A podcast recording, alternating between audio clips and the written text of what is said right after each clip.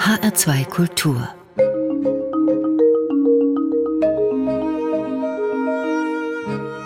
Doppelkopf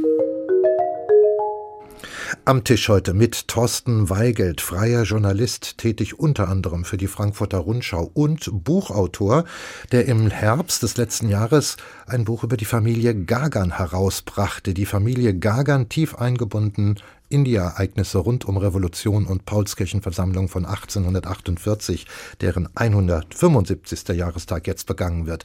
Gastgeber ist Martin Maria Schwarz. Einen schönen guten Tag, Thorsten Weigelt. Guten Tag, Herr Schwarz. Ich will das gleich mal an den, an den Anfang setzen. Sie sind Kelkheimer, sogar gebürtiger Kelkheimer, stammen aus und leben in der Möbelstadt am Taunus. Und ich weiß das aus eigener Erfahrung. Wenn man dort lebt, dann kommt man an dem Namen Gagan gar nicht vorbei. Da gibt es zum Beispiel die Max von Gagan Grundschule und auch eine wichtige Straße namens Gagan Ring. Wann haben Sie denn mit den Gagans so erstmals richtig Fühlung aufgenommen? Ja, das hat erstaunlich lange gedauert, muss ich, muss ich zugeben. Also ich bin auch selbst nicht auf die Max von Gagan Schule gegangen. Natürlich bin ich immer mal den Gagan-Ring rauf und runter und ja, aber es hat schon relativ lange gedauert, bis ich dann auch mal so Feuer gefangen habe und mir gedacht habe, ich will es doch mal etwas genauer wissen. Wann war das ungefähr? Was mit der Familie ja. los war. Ich würde sagen, so vor zehn Jahren, ja. zehn, zwölf Jahren. Und dann habe ich versucht, ähm, wie man das halt so macht, Literatur zu finden, bin mal in eine Buchhandlung, habe gefragt, bin so in die Stadtbücherei, dann auch mal in Frankfurt in die Stadtbücherei und habe eigentlich so gut wie nichts gefunden und vor allem nichts Neueres, keine neuere Literatur. Das hat mich erstmal sehr enttäuscht, dann habe ich es bleiben lassen und irgend, aber das hat so ein bisschen gegärt und irgendwann wollte ich es dann doch mal wissen. Und das, ja. ja. Das hat ja, das hat ja, das hat ja gute Gründe, warum das so ist, warum da so viele Leerstellen sind in der Publizistik, in der Bibliografie der, der Gargans. Darauf kommen wir noch zu sprechen. Es ist ja interessant für sich, dass außerhalb von Kelkheim es schon schwierig wird, ein Basiswissen über die Bedeutung dieser Familie von Gagan und ihrer Wirkung vorauszusetzen. Und auch darüber wird noch zu reden sein. Lassen Sie uns aber zum Anfang der Geschichte zurückgehen, eine eingeborene Kelkheimer Familie sind die Gagans nicht. Sie kamen von außen nach Kelkham, genauer gesagt in den Stadtteil Hornau, und der damalige Familienvorstand, der Patron Hans Christoph von Gagan, kaufte ein Hofgut, das dort lag, das dort lag, wo heute die St. Martinskirche steht in Hornau. Von woher kamen die Gagans und warum haben sie sich Hornau ausgesucht? Also sie haben lange in Weilburg gelebt, weil Hans-Christoph von Gagern schon mit Anfang 20 Regierungschef des Fürstentums Nassau-Weilburg war. Dann wurde er leitender Minister des Herzogtums Nassau, hat dann aber den Dienst 1811 quittiert, aus verschiedenen Gründen. Die Familie durfte aber noch ein paar Jahre in Weilburg leben. Das ging dann aber irgendwann nicht mehr und so haben sie einfach ein neues Domizil gesucht. Und Hans-Christoph von Gagern hat das immer so geschildert, er wollte mit Politik dann nichts mehr zu tun haben, wollte sich zurückziehen in die Einsamkeit und äh, ist deswegen auf Hornau gekommen, weil das so ein bisschen abgelegen war, weil ihm aber auch die Landschaft am Fuß des Taunus so gut gefallen hat. Sein Zeitgenosse Alexander von Humboldt hat ja den Taunus als das schönste Mittelgebirge der Welt bezeichnet. Aber meiner Meinung nach lag es auch daran, an der Nähe zu Frankfurt und Wiesbaden, weil er da eben trotzdem seine politischen Kontakte noch pflegen konnte. Man darf jetzt, glaube ich, diesen Wohnsitz Hornau politisch nicht zu hoch hängen, aber seine Bedeutung auch nicht zu tief ansetzen. Auf jeden Fall gab es noch andere Besitztümer der Familie und deswegen ist auch selbst die Kernfamilie von Hans-Christoph von Gagern und Charlotte doch sehr verteilt im heutigen Bundesgebiet aufzufinden. Das stimmt, ja. Es war auch so damals, 1818, dass die Kinder gar nicht mit auf dieses Hofgut gezogen sind. Selbst der Jüngste, Max, der war damals acht Jahre alt, der war schon auf einer Privatschule. Also der ist zunächst mal gar nicht in Hornau aufgewachsen. Es war aber dann trotzdem, hat sich Hornau zum Mittelpunkt der Familie entwickelt. Die haben sich da in den Sommern getroffen. Einige hatten ja selber schon Kinder, dann waren eben Kinder, Enkel alle zusammen. Für die Kleinen war das sicher so ein bisschen was wie Ferien auf dem Bauernhof. Aber die, die Familienmitglieder waren da schon relativ verstreut. Der eine sogar in den Niederlanden, andere in verschiedenen Orten in Deutschland. Darauf kommen wir noch ja. zu sprechen. Aber Hornau wird immer wieder Kreuzungspunkt, wenn auch nicht entscheidender und schon gar nicht kriegsentscheidender Ort für bestimmte politische Entscheidungen. Hans-Christoph von Gagan hatte eine Großfamilie. Seine Frau Charlotte gebar insgesamt zehn Kinder. Und für diese, Sie haben das jetzt schon durchblicken lassen, hatte Hornau eine je unterschiedliche Bedeutung. Wer war denn am stärksten verwachsen mit diesem Taunusanwesen, so in den Jahren 1810, 1820, 1830? Da kann man das noch gar nicht so genau sagen. Im Nachhinein war sicher der Max am engsten verbunden weil er dann in den 1830er Jahren für zwei, drei Jahre mit seiner gerade frisch verheirateten Frau Franzina nach Hornau gezogen ist, die da ihre ersten Ehejahre verbracht haben. Und er hat das Hofgut dann auch nach dem Tod der Eltern geerbt hat das dann wohl eher schlecht als recht versucht selbst zu bewirtschaften und war dann wohl ganz froh, dass er ein Angebot aus Wien hatte, in das dortige Außenministerium als Beamter einzuziehen und hat das Hofgut dann verpachtet. Mhm, also mhm. er hatte sicher den engsten Bezug und deswegen ist ja auch kein Zufall, dass die Schule dann Eben, nach ihm benannt ist. Wollte gerade sagen, dass es die Max von Gagern Grundschule mhm, ist und nicht die genau. Heinrich von Gagern Grundschule zum Beispiel. Und trotzdem erscheint es mir, als wäre Kelkheim-Hornau dann doch wiederum der Ort, der für eine kollektive Familienerinnerung am ehesten in Frage kommt. Denn es gibt ja auf dem Friedhof Hornau quasi sowas wie ein Familiengrab. Das stimmt, ja.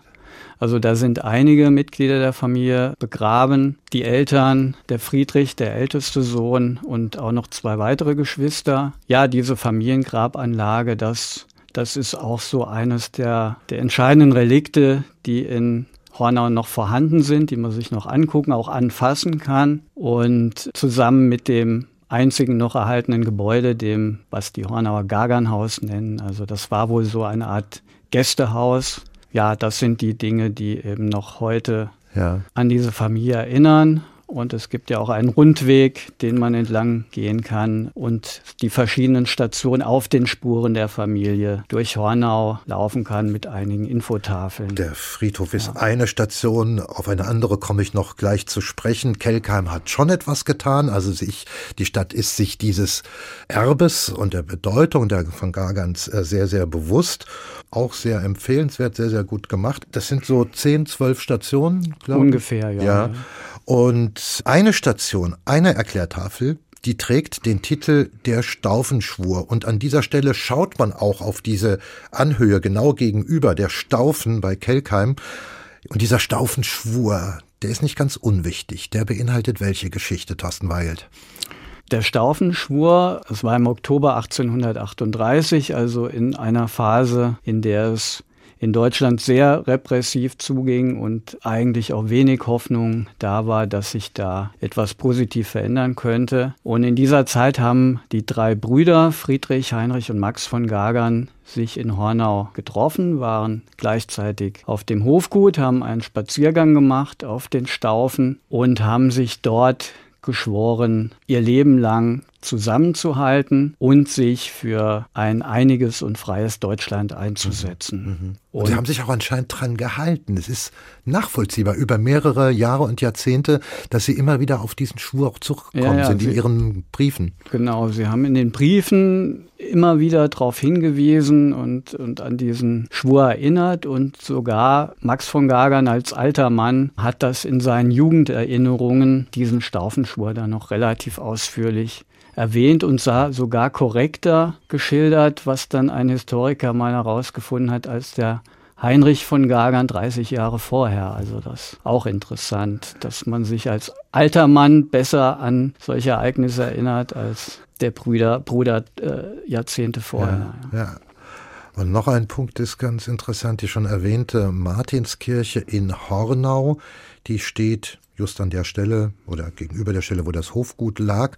Und auch das ist architektonisch eine Reminiszenz an die Gargans und die Paulskirche Man muss dazu erwähnen, diese Martinskirche ist in den 1950er Jahren gebaut worden. Ja, schon ja. an den 40ern, Ende 40er angefangen und dann war mal das Geld ausgegangen und äh, in den 50ern wurde die dann fertiggestellt. Just zur gleichen Zeit, als in Frankfurt der Wiederaufbau der Paulskirche vonstatten ging. Genau. Und deswegen richtig, ja. sieht die Martinskirche so ähnlich aus, oder? Ja, so ein bisschen. Also es ist ja. auch ein Rundbau, was eher ungewöhnlich ist für die Kirchen in, in der Region. Und die Hornauer haben eben da auch sich bewusst dran erinnert. Also das war schon eine, der Versuch, im Grunde auch mit dieser Kirche an, die Familie an, diese 48er Zeit zu erinnern. Weiß auch nicht mehr jeder. An der Kirche steht es jedenfalls nicht, aber es wird dann erklärt und, und äh, man ist sofort d'accord damit. Es ist so, tatsächlich, die Ähnlichkeiten sind, die sind frappierend. Also es ist Also unsere kleine Paulskirche. Ja, genau, die wird sagen, zitiert. Also ja. die große Paulskirche wird in dieser kleinen Paulskirche, St. Martinskirche, dann zitiert. Thorsten Weigelt, wir machen eine erste Musik, die Sie sich gewünscht haben.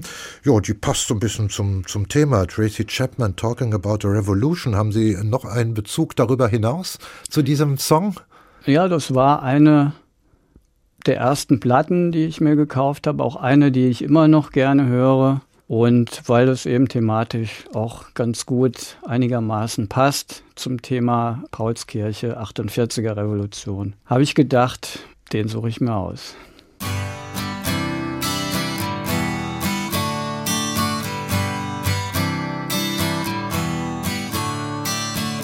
Don't you know talking about a revolution sounds like a whisper. Don't you know? Talking about a revolution it sounds like a whisper. While they're standing in the welfare lines, crying at the doorsteps of those armies of salvation, wasting time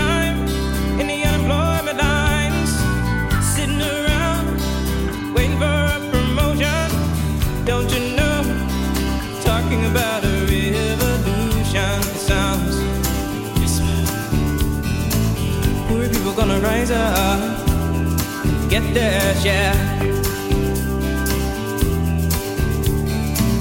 Poor people gonna rise up and take what's theirs. Don't you know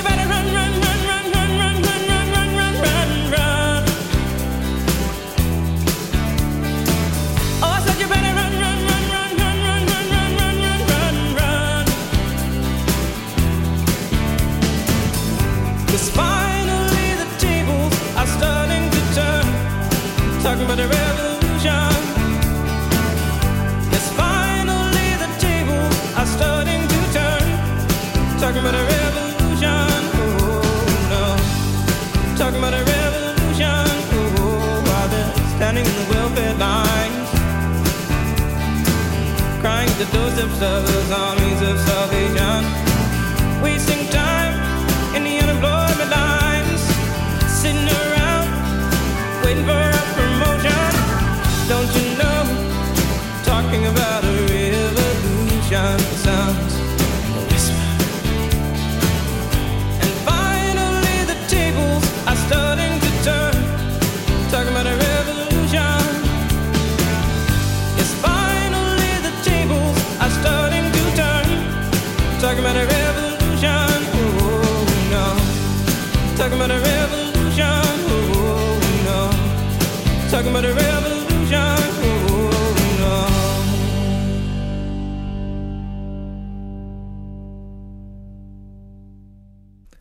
Das war Tracy Chapman Talking About a Revolution, gewünscht von meinem heutigen HR2 Doppelkopfgast Thorsten Weigelt, Verfasser des Buchs Gagan, Pioniere der deutschen Demokratie, Porträt einer politischen Familie zum 175-jährigen Jubiläum der Paulskirchenversammlung von 1848, das in diesem Jahr gefeiert wird.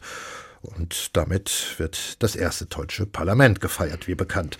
Thorsten Weigelt, in Ihrem Familienporträt konzentrieren Sie sich auf den Vater Hans Christoph von Gagern, den wir schon ein bisschen eingeführt haben, und dreien von, von dessen Söhnen, den politisch orientierten, auch schon namentlich erwähnten, Friedrich, Heinrich und Max. Das sind die, die am stärksten mitgewirkt haben in dieser Phase der Grundsteinlegung eines demokratischen Staats Deutschland, wie er sich dann in vielen, vielen Windungen und Rückschlägen bis heute entwickelt hat. Ein kurzes Wort nochmal vorweg zum Vater, der das ganze Jahr da aufgebaut hat, der nach Hornau gezogen ist, der sich da dieses Hofgut gekauft hat, von dem wir im ersten Teil sprachen, und der ja wohl überhaupt der Keim des in den Gagans vorhandenen Freiheitssinns ist der Keim für die liberal orientierte Familie, der den Keim für diese liberal orientierte Familie gelegt hat. Warum eigentlich? Die Gagans waren doch Adlige. Sie hätten doch mit dem Status quo, also der feudalständischen Ordnung, zufrieden sein können. Der Vater war er nicht. Warum? Ja, das hatte mehrere Gründe. Das eine war, dass er an der Universität mit den Ideen der Aufklärung in Berührung kam und sich dafür begeistert hat und eben diesen Absolutismus, der zu seiner Zeit in Mode war, der auch in aufgeklärter Form ihm trotzdem zu ja, monolithisch war. Sein Anspruch war eben, dass auch zumindest Leute wie er und auch Menschen aus dem gebildeten Bürgertum mitreden sollten. Und ähm, das war, war der eine Strang. Und das andere war, war auch sein, sein persönliches Unabhängigkeitsstreben. Also ihm hat das einfach widerstrebt. Er wollte kein Untertan sein. Und das hatte auch den Fürsten, für die er den er gedient hat, relativ deutlich gemacht. Ja, also er hat dann immer den Anspruch erhoben, er ist, er dient ihnen, aber er bedient sie nicht. Mhm. Mhm. Er ist kein Untertan. Und das war so dieses Selbstverständnis, was in der Familie, was er dann auch an seine Söhne weitergegeben hat. Ja. Und man kann sogar feststellen, dass er innerfamiliär auch ja fast schon ein anti-autoritärer Familienvater avant la lettre gewesen ist. Es gibt jedenfalls da ein paar Fundstücke, die sie gemacht haben. Ja, das war für mich eine der größten Überraschungen bei der Recherche. Ich bin eigentlich auch davon ausgegangen, das war halt so ein Patriarch, der seine Söhne dann eben in eine bestimmte Richtung lenken wollte und ihnen da auch äh, vorgeben wollte, wo es lang geht, was sie zu denken haben. Aber das Erstaunliche ist, die Eltern haben ihre Kinder recht frei erzogen. Also wahrscheinlich spielte da auch so Rousseaus Emile eine gewisse Rolle in, in, diesen, in diesem Erziehungsdenken der Eltern. Also der Max von Gagern hat sogar dann später mal gesagt, er und sein etwas älterer Bruder Moritz seien in der Verwilderung glücklich gewesen. Und auch die anderen Kinder haben immer darauf hingewiesen, wie tolerant, wie frei sie eigentlich aufwachsen konnten und dass sie auch immer aufgefordert worden sind, ihre eigene Meinung zu äußern, sich zu bilden. Der Vater hat die sogar aufgefordert, dann zu bestimmten Themen Aufsätze zu schreiben, die er dann zwar auch mit roter Tinte wie so ein Lehrer korrigiert hat, aber er hat sie immer aufgefordert, da auch selbst zu denken und ihre eigene Meinung aufzuschreiben. So ist es dann kein Wunder, dass äh, bei einem solchen Vater es sich dann ereignet, was sich ereignete, dass nämlich drei Brüder, drei Söhne auf jeden Fall stark politisch sich dann engagierten und wahrscheinlich durch den Vater halt eben auch politisiert wurden, also den, der Friedrich, der Heinrich und der Max. Bei Friedrich, dem Ältesten, fällt auf und auch bei Heinrich, jedenfalls habe ich das in ihrem Buch gelesen, dass sie im Gegensatz zu ihren späteren Haltungen in ihren Studienjahren doch schon recht, wie soll ich sagen, forsch demokratisch gesinnt gewesen sind, was sich dann später aber wieder mäßigte. Ja, beim Friedrich nicht ganz so, würde ich sagen. Dass, der war ja auch dann nur noch mal für ein Jahr in Heidelberg ähm, an der Universität. Aber bei dem Heinrich, da ging es schon ziemlich zur Sache, kann Aha. man sagen. Also Aha. der ist in Jena in die Burschenschaft reingeraten und das waren damals schon sehr progressive und radikale Kräfte und gerade in Jena. Und ähm, er hatte ja dann auch einen Kommilitonen, den Karl Ludwig Sand, der ein sehr entscheidendes Attentat verübt hat auf den Theaterdichter Kotzebue. Und äh, was dann der Auslöser für die sogenannten Karlsbader Beschlüsse war, das Ergebnis war dann Pressezensur, die Burschenschaften wurden verboten, einige Professoren wurden entlassen und mussten teilweise auch fliehen. Es gab Verhaftungen und in diese Ermittlungsverfahren sind dann auch der Heinrich und sogar sein Vater Hans Christoph hineingeraten, weil Heinrich mit zwei anderen Burschenschaftern ähm, 1818, kurz nach dem Kauf des Hofguts, den Vater in Hornau besucht hatte. Und dieser Besuch zu Hornau war dann der Anlass für die Behörden, ähm, sich den Hans Christoph und den Heinrich mal genauer anzusehen. Hat aber zu keinen weiteren Anklagen geführt. Nein, äh, der Vater hat den Heinrich dann schnell nach Genf in Sicherheit gebracht über die Grenze, aber er konnte dann relativ bald wieder zurückkehren und hat ja dann sogar in Hessen-Darmstadt eine, eine Beamtenkarriere beginnen können. Es ist vielleicht mal kurz der Platz hier, um mal ein paar Begriffe zu klären, die in dieser Zeit genauso virulent sind wie heute, aber nicht unbedingt dasselbe bedeuten wie heute.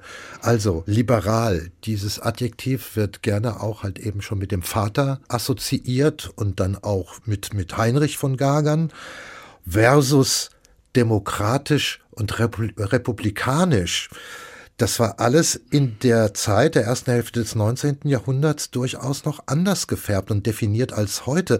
Ja, was bedeutete denn äh, demokratisch damals? wenn wir uns in die Köpfe des hm, frühen 19. Jahrhunderts, so in diese Zeit 1820er, 30er, 40er Jahre zurückversetzen? Ja, das ist schon relativ kompliziert, das auseinanderzukriegen. Also die Liberalen haben eben in erster Linie ging es ihnen um Freiheitsrechte, eine freiheitliche Verfassung, dass es überhaupt mal eine Verfassung gibt. Das war ja zu der Zeit auch noch nicht selbstverständlich, aber auch schon eine etwas erweiterte politische Mitbestimmung. Mhm. Was sie aber noch nicht wollten, war eine Demokratie im Sinne von Volkssouveränität, allgemeinen Wahlen, dass eben da jeder mitreden konnte. Und das war eben der Ansatz der Republikaner oder der entschiedenen Demokraten, die ganz klar auf Volkssouveränität gesetzt haben und die Idee hatten, jeder, das was wir heute eben auch als Demokratie verstehen, jeder Mann, Frauen waren da noch nicht mitgemeint, noch nicht mal mitgemeint, solle, sei doch befähigt und habe den Anspruch, politisch mitreden zu können und damit bestimmen zu können. Mhm.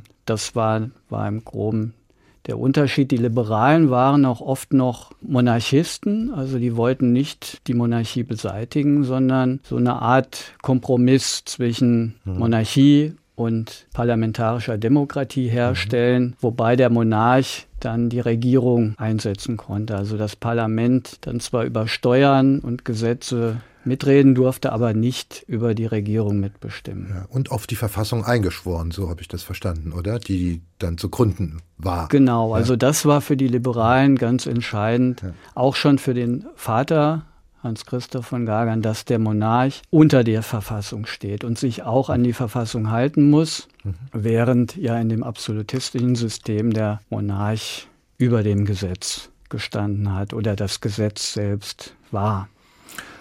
Aber in dieser Zeit, als es dann zu der Revolution kommt und dann schließlich zur Paulskirchenversammlung in den Anfängen, war das alles noch eine große Gruppe.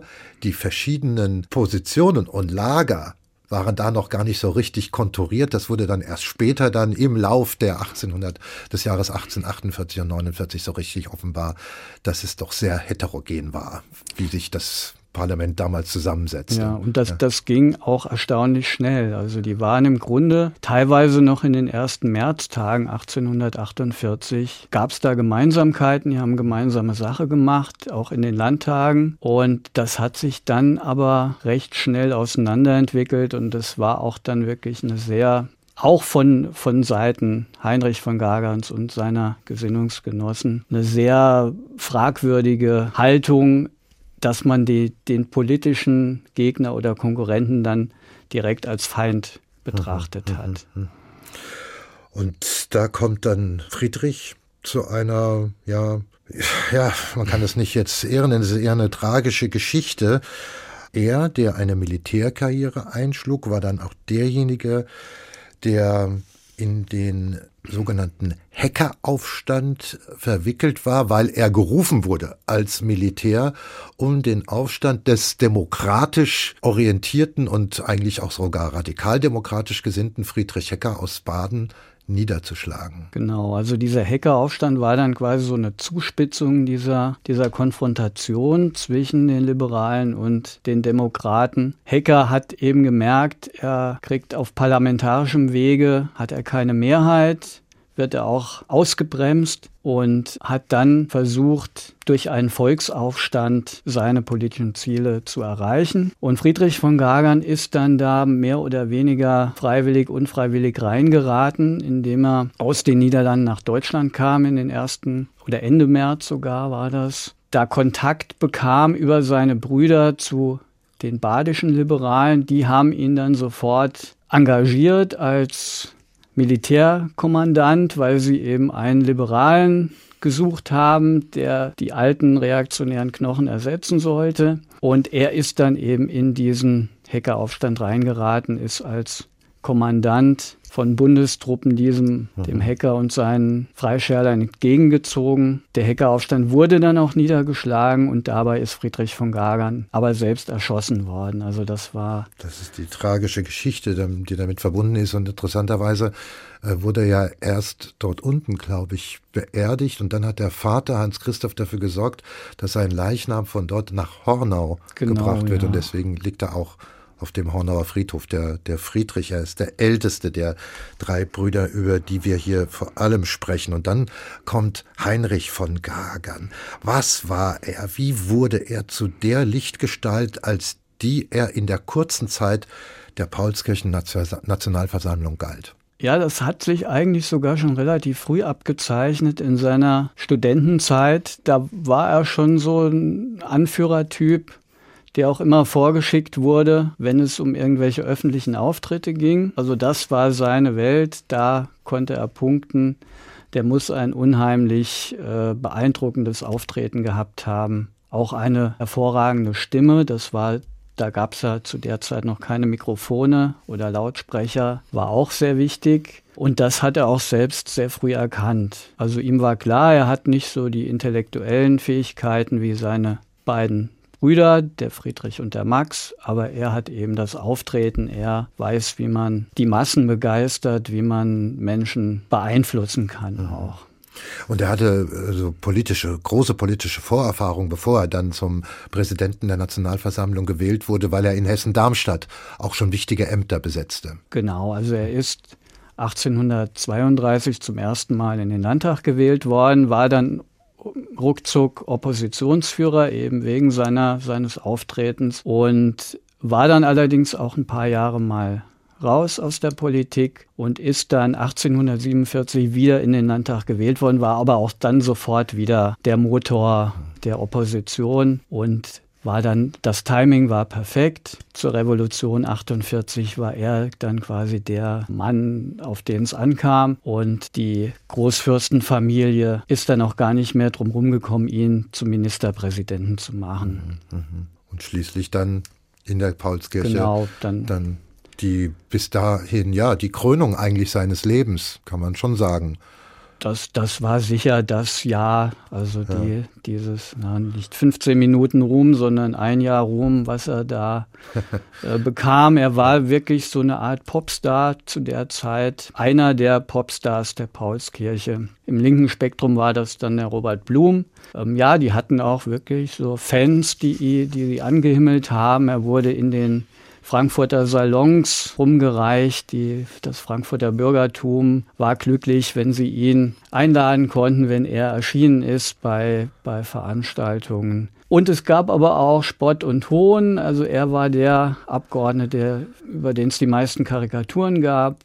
Es gab einen Hampelmann zu Weihnachten 1848, wo er dann mit Rute und Glocke da rauf und runter gezogen werden konnte.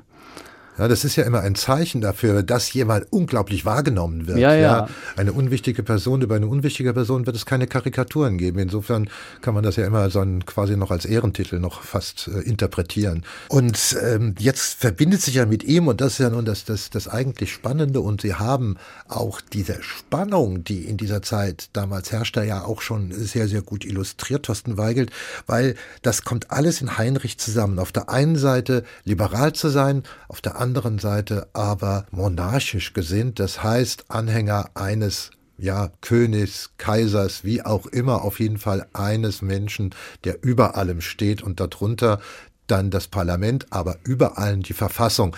Das ist ja das, was sich mit, mit Heinrich dann am, am stärksten ver, verbindet, dass er nicht auf der Seite der entschlossen radikal-demokratischen Gruppen gewesen ist, sondern halt eben auf der anderen Seite, die einer konstitutionellen Monarchie angehangen haben.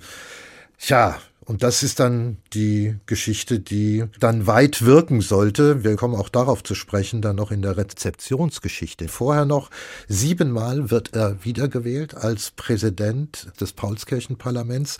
Das versteht sich daraus, dass jeden Monat der Präsident neu gewählt wurde. Genau, ja, also die, die waren wohl da sehr misstrauisch dem Sitzungspräsidenten gegenüber oder dieser, dieser Funktion gegenüber und sind eben da auf Nummer sicher gegangen und haben jeden Monat neu gewählt. Es hätte ja sein können, hm. dass sie da jemanden ins Amt heben, der dem entweder nicht gewachsen ist oder der dann einem Großteil zuwider ist. Bei Gagan war das offenkundig nicht so. Er hat bei jeder seiner Wiederwahlen mehr als drei Viertel der Abgeordneten hinter sich gehabt, also 75 Prozent der Stimmen bekommen und ist ja dann auch nicht äh, abgewählt worden, sondern quasi aufgestiegen in das Amt des Reichsministerpräsidenten, als er dann den Parlamentsvorsitz abgegeben hat.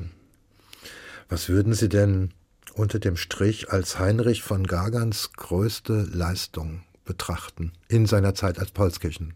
Also meiner Meinung nach war das ganz klar zum Ende hin der sogenannte Simon-Gagan-Pakt. Da ist er nämlich auch über seinen eigenen Schatten gesprungen und hat mit äh, dem Wortführer einer kleinen linken Fraktion ein, heute würde man sagen, Hinterzimmerdeal gemacht, in dem diese linke Fraktion es akzeptiert hat, dass es eben einen Erbmonarchen geben sollte als Staatsoberhaupt und Gagan hat seine Konstitutionellen dazu gebracht, dem allgemeinen Wahlrecht zuzustimmen. Mhm. Mhm. Und das war eigentlich auch erst die Voraussetzung, dass überhaupt die Paulskirchenverfassung eine Mehrheit im Parlament bekommen hat. Sonst wäre die sehr wahrscheinlich schon in der Paulskirche gescheitert und es hätte gar nicht die Weigerung des preußischen Königs mehr geben müssen, äh, die Kaiserkrone dann anzunehmen. Dann war das schon sowas wie ein diplomatischer Geniestreich ja, Geniestreich ist vielleicht ein bisschen sehr hoch gegriffen. Aber es war schon, im Grunde hat er da auch so an seinen Vater angeknüpft. Mhm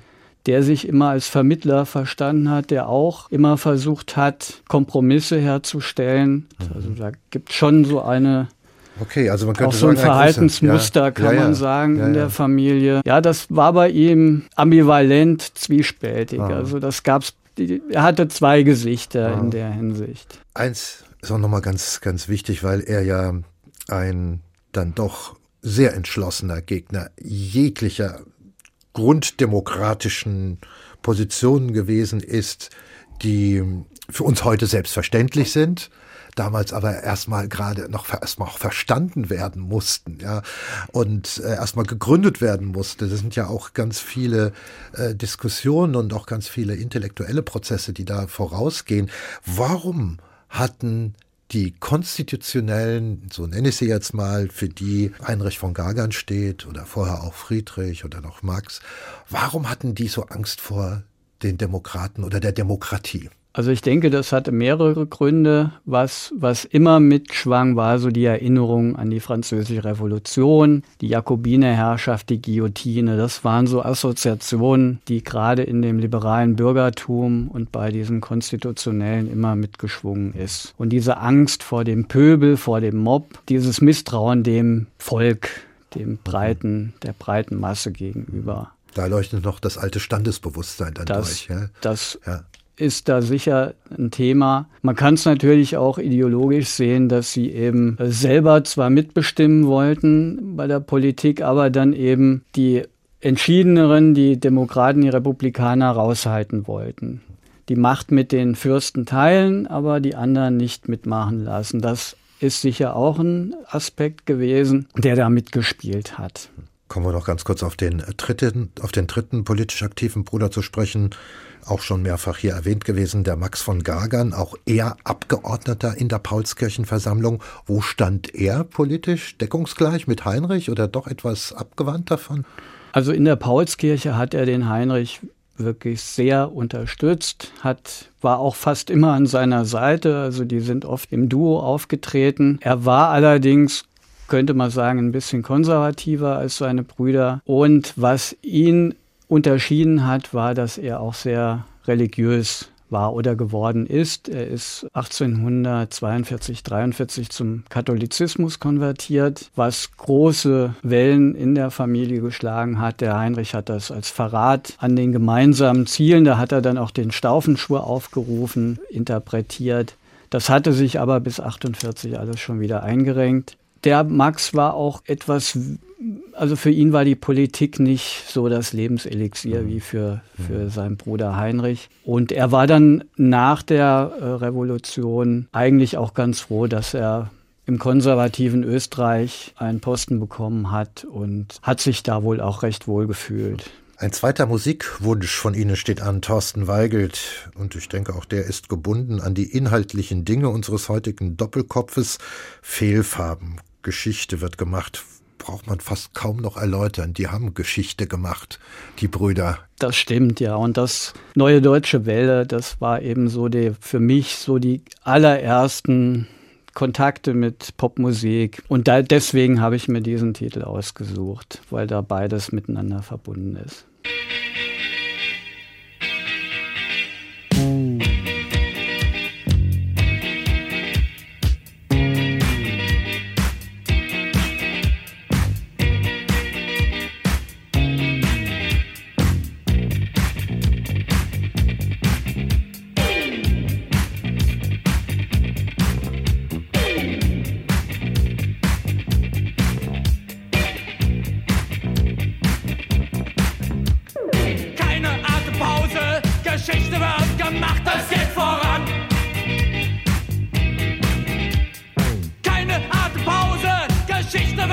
macht a jetzt.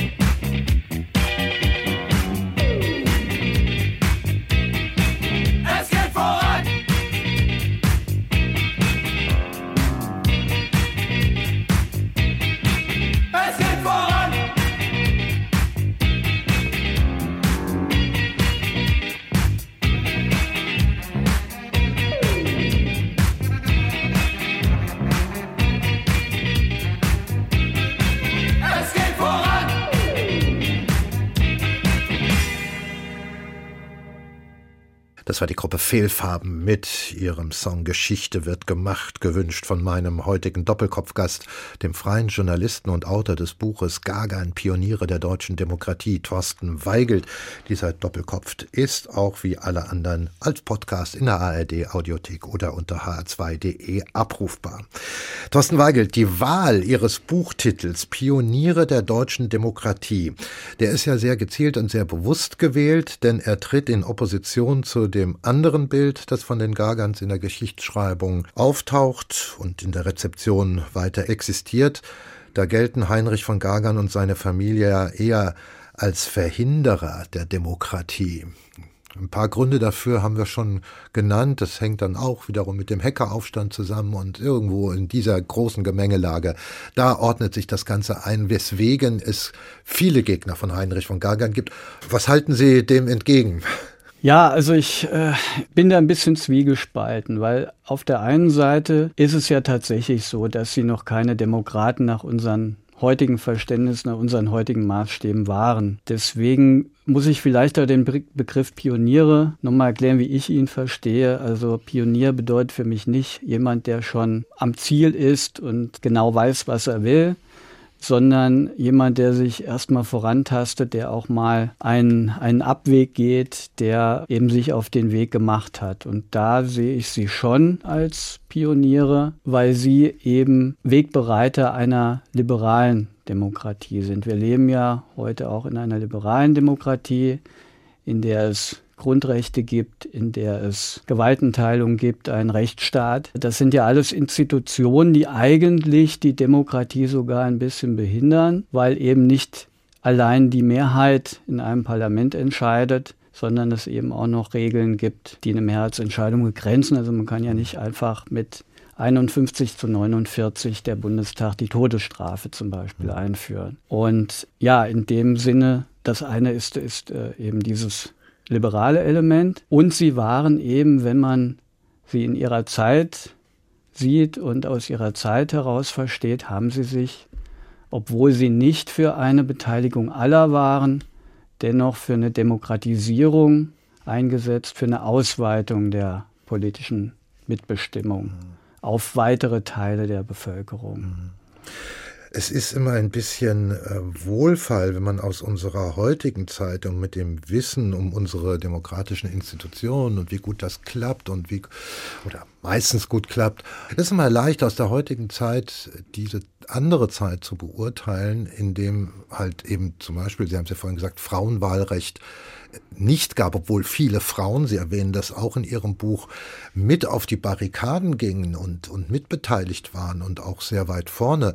Aber es war halt damals überhaupt kein Thema gewesen. Und selbst ein Friedrich Hecker hatte ja auch nicht an die Frauen gedacht, ihnen das Wahlrecht zu ermöglichen. Da war ja jetzt Heinrich von Gagern kein Ausreißer nach unten. Ja, vor allem, wenn man auch noch sieht, dass er eben ein Adliger war, dass er aus einer privilegierten Familie stammte. Er hätte ja auch relativ problemlos im Staatsdienst Karriere machen können, wenn er sich angepasst hätte. Er ist ja mit 34 Jahren zwangspensioniert worden, weil er sich eben im Landtag als Oppositionsführer so exponiert hat. In Darmstadt damals. In Darmstadt, genau. Dann hat er sogar seine eigene Entlassung noch beantragt und damit auf die Pension verzichtet, die ihm zugestanden hätte. Also er hat auch persönliche Nachteile in Kauf genommen für seine Überzeugung und ja, Natürlich kann man dann wieder die andere Seite auch sehen, dass er in der Paulskirchenzeit, in dieser Revolutionszeit im Grunde gleichzeitig auf dem Gas und auf der Bremse gestanden hat und mhm. versucht hat, dann eben eine weitere Demokratisierung zu verhindern. Das, das gehört eben auch zur Wahrheit. Deswegen ging es mir auch nicht darum, jetzt um eine Glorifizierung oder ihn zum großen Helden zu stilisieren, sondern ihn darzustellen, auch in seinen Widersprüchen und Ambivalenzen und auch äh, seine Fehler mhm. ähm, herauszuarbeiten. Mhm. Wie ist es dann zu erklären, dass sich so eine Art Gedächtnisverlust ereignet hat in der, in der Bundesrepublik, was die Anerkennung seiner Verdienste bei allen, bei allen Einschränkungen, Einschränkungen angeht. Sie haben es am Anfang erwähnt, es war schwierig für Sie überhaupt neuere Publikationen zu finden über Heinrich von Gagern oder seine Brüder oder die ganze Familie. Auch heute der Name, ja, ist, ist nicht mehr so richtig greifbar. In Ihrem Buch beschreiben Sie auch 1998 zum 150-jährigen Paulskirchenjubiläum, da gab es nochmal einen Versuch, ein, ein Denkmal zu stiften mit ihm als, als Hauptfigur, wurde dann ja abgelehnt, wurde abgeschmettert. Und daraus ja entsteht dieses Loch, das, in das Sie jetzt hineingegangen sind. Ja, das war für mich auch sehr verwunderlich und im Grunde auch dann die Motivation, dieses Buch überhaupt zu schreiben, dass, dass mich das sehr erstaunt hat, dass eine Person wie Heinrich von Gagern, mag man von ihm denken, was man will, aber ja immerhin eine, der ja eine bedeutende Rolle in der, in der deutschen Demokratiegeschichte gespielt hat, dass der so ignoriert worden ist, in, sowohl in der Geschichtswissenschaft wie auch in der Erinnerungskultur. Und so eine richtige Antwort habe ich selber auch noch nicht gefunden, woran das liegt. Vielleicht an diesen, ich würde mal sagen, heute sagt man ja Narrative, also es gab das Konservative, da wurde er als Versager dargestellt, der eben den deutschen Nationalstaat nicht zustande gebracht hat, im Gegensatz zu dem Helden Bismarck, der dann mit Blut und Eisen für, dafür gesorgt hat, für die deutsche Einigung. Ähm, und auf der linken Seite wurde Gagan dann eben als Antidemokrat, Volksverräter dargestellt, der eben diese Demokratie 1848 verhindert hat. Das waren so die beiden Stränge, die sich eigentlich auch teilweise bis heute noch hm. durchziehen. Am Ende Ihres, Ihres Buches äh, äußern Sie ja die Hoffnung, dass es auch wieder zu einer nüchterneren, vielleicht auch faireren Bewertung der Gargans kommen wird, jetzt gerade in Verbindung mit der 175-Jahr-Feier, zumal, wie Sie betonen, es sowieso schwer sein wird, echte leuchtende Helden und Heldinnen der Zeit zu finden, weil sie alle irgendwo in Widersprüche verwickelt gewesen sind, auch Hecker, auch Struve. Es geht darum, das ausgewogen zu gewichten und äh, zu beurteilen. Das wäre meine Hoffnung. Das ist auch so ein bisschen das Ziel, was ich habe oder was ich verfolgt habe mit meinem Buch. Was mir auch sehr wichtig wäre, überhaupt mal den Blick auf die Demokratiegeschichte zu lenken, weil äh, das nach meiner Einschätzung auch sehr erstaunlicherweise ein Aspekt der deutschen Geschichte ist, der ziemlich unbekannt ist wenn man von der deutschen Geschichte erzählt, steht ja oft das Scheitern im Vordergrund, ob es eben um 48 geht oder um die Weimarer Republik. Und äh, da fallen immer dann die hinten runter, die sich immerhin bemüht haben, die immerhin sich für demokratische Werte, für, für einen Fortschritt, für, für die Demokratie eingesetzt haben. Und das wäre, glaube ich, schon ein Ansatz, an diese Leute zu erinnern und dann nicht immer nur zu gucken, was haben die alle falsch gemacht, sondern auch mal zu gucken, haben sie vielleicht doch mhm. auch hin und wieder mal was richtig gemacht. Mhm. mhm.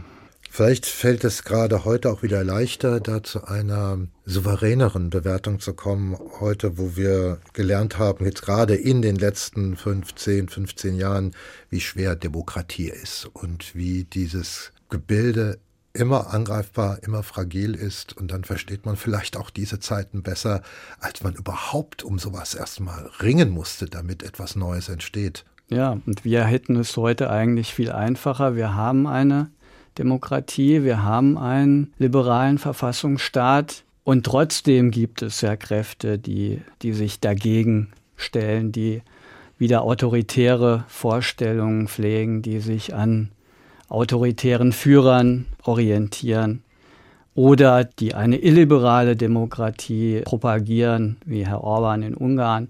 Da kann es, denke ich, schon helfen, sich auch an die Zeit zu erinnern, als es darum ging, diese Werte, diese Institutionen überhaupt erstmal zu schaffen. Thorsten Weigelt, Sie haben noch einen dritten Musikwunsch. Diesmal sind die Ärzte dran mit Schrei nach Liebe. Wann spielt der eine Rolle in Ihrem Leben? ja, das Privatleben lassen wir jetzt mal raus. Nein, das war jetzt auch nur ja, mehr ähm, oder unfreiwillig zweideutig. Was zu dem Titel, das, da kommen wir jetzt, haben wir wieder den Bogen zu Kelkheim, denn äh, die Ärzte sind auch mal im Kelkheimer Schwimmbad aufgetreten und ich durfte da als Nachwuchsjournalist drüber berichten. Das war auch, denke ich, bis heute, denke ich, so einer meiner Lieblingsreportagen, die ich geschrieben habe und deswegen habe ich mir diesen Titel ausgesucht. Ich bedanke mich ganz herzlich für Ihr Kommen zum H2 Doppelkopf Thorsten Weigel, Autor des jüngsten Buchs über die Gargans, Pioniere der Demokratie. Ich bedanke mich für die Einladung. Und hier kommen die Ärzte und vom Doppelkopf verabschiedet sich Martin Maria Schwarz.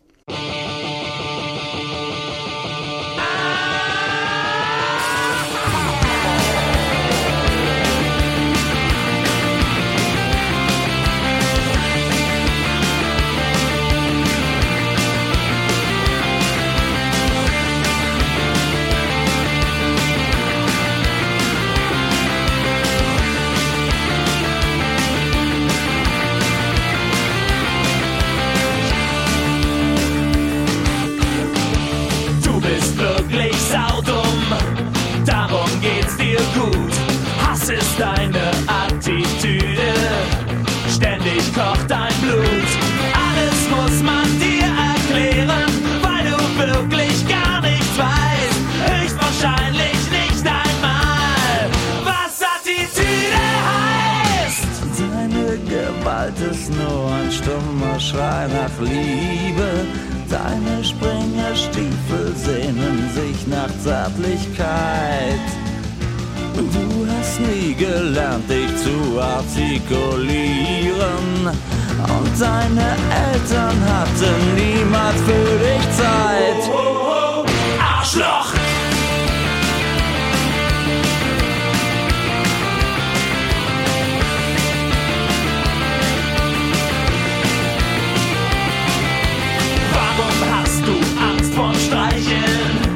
Was soll all der Terz? Unterm Lorbeerkranz mit Eicheln weiß ich schlägt dein Herz und Romantik ist für dich nicht bloß graue Theorie. Zwischen Störkraft und den Onkels steht ne Kuschelrock-LP. Deine Gewalt ist nur ein stummer Schrei nach Liebe. Deine sehnen sich nach Zärtlichkeit. Du hast nie gelernt, dich zu artikulieren. Und deine Eltern hatten niemals für dich Zeit.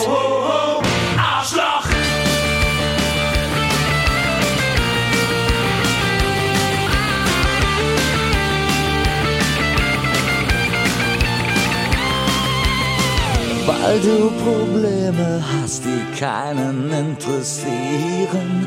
Weil du Schiss vom Schmusen hast, bist du ein Faschist. Du musst deinen Selbsthass nicht auf andere projizieren, damit keiner merkt, was für ein lieber Kerl du bist. Deine Gewalt ist nur ein stummer Schrei nach Liebe. Springerstiefel sehnen sich nach Zärtlichkeit. Du hast nie gelernt, dich artikulieren.